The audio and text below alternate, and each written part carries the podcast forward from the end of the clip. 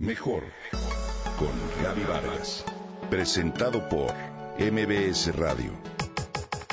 Comunicación, imagen, familia, mente, cuerpo, espíritu.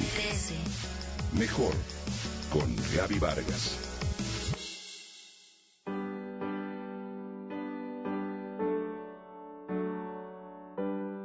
En inglés se llaman carols, palabra cuyo origen en francés caroler significa bailar haciendo un anillo o círculo. Te hablo de los villancicos, canciones de Navidad que anteriormente se cantaban en latín y su contenido era religioso. Durante siglos, estos han ambientado el espíritu de la Navidad. Las tradicionales melodías con múltiples adaptaciones de acuerdo con cada país nos recuerdan año tras año el nacimiento de Jesús.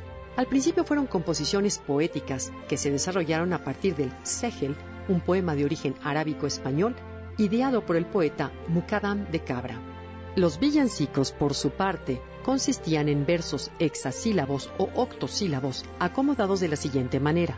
Estribillo, de dos a cuatro versos, mudanza, constituida por una estrofa, a menudo una redondilla, una vuelta o enlace que consta de versos que repiten total o parcialmente el estribillo.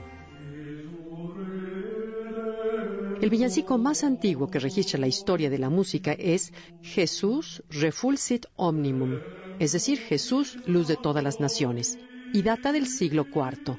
Su letra se le atribuye a San Hilario de Poitiers. En España, especialmente en Castilla, los villancicos surgieron en el siglo XV. Se le daba este nombre a cantos compuestos por estribillos o coplas, cuyo contenido no necesariamente era de carácter religioso. La palabra villancico viene de villano, nombre dado a los habitantes de las villas para diferenciarlos de los nobles o hidalgos. De hecho, antes de llamarse villancicos, en ese país recibieron nombres como villancejo o villancetes. De acuerdo con las primeras fuentes documentales en las que aparece la palabra villancico, está el cancionero de Estúñiga, luego el cancionero de la Colombia o el cancionero musical de Palacio. A finales del siglo XV, Juan de la Encina fue uno de los autores más representativos de este género. Ya en esta época, el villancico tenía forma musical y alternaba coplas con un estribillo. Hacia el siglo XVI, las autoridades de la Iglesia consideraron la conveniencia de introducir composiciones musicales en castellano para acercar a su pueblo a la fe católica, y por ello el villancico cambió su temática amorosa para centrarse en lo religioso. Fue en el siglo XVII cuando la interpretación de estas canciones se hizo más frecuente debido a la prohibición de parte de las instituciones conservadoras. En el siglo XVIII, los villancicos introdujeron incluso elementos teatrales en las iglesias. En esta época destacaron como compositores Antonio Soler, Antonio Líteres y José de Torres.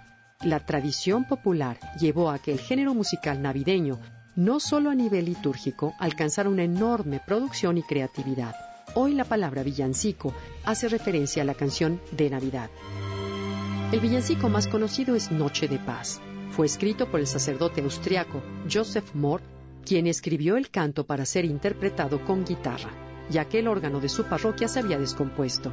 Se cantó por primera vez en la Navidad de 1818 y hoy ha sido traducido a 330 idiomas. Otro de los villancicos que conoce seguramente es Joy to the World, escrito por Isaac Watts, inspirado en un salmo.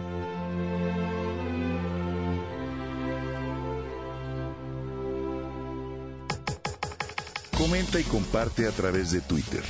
Gaby-Vargas. Gaby-Vargas. Mejor con Gaby Vargas. Presentado por MBS Radio.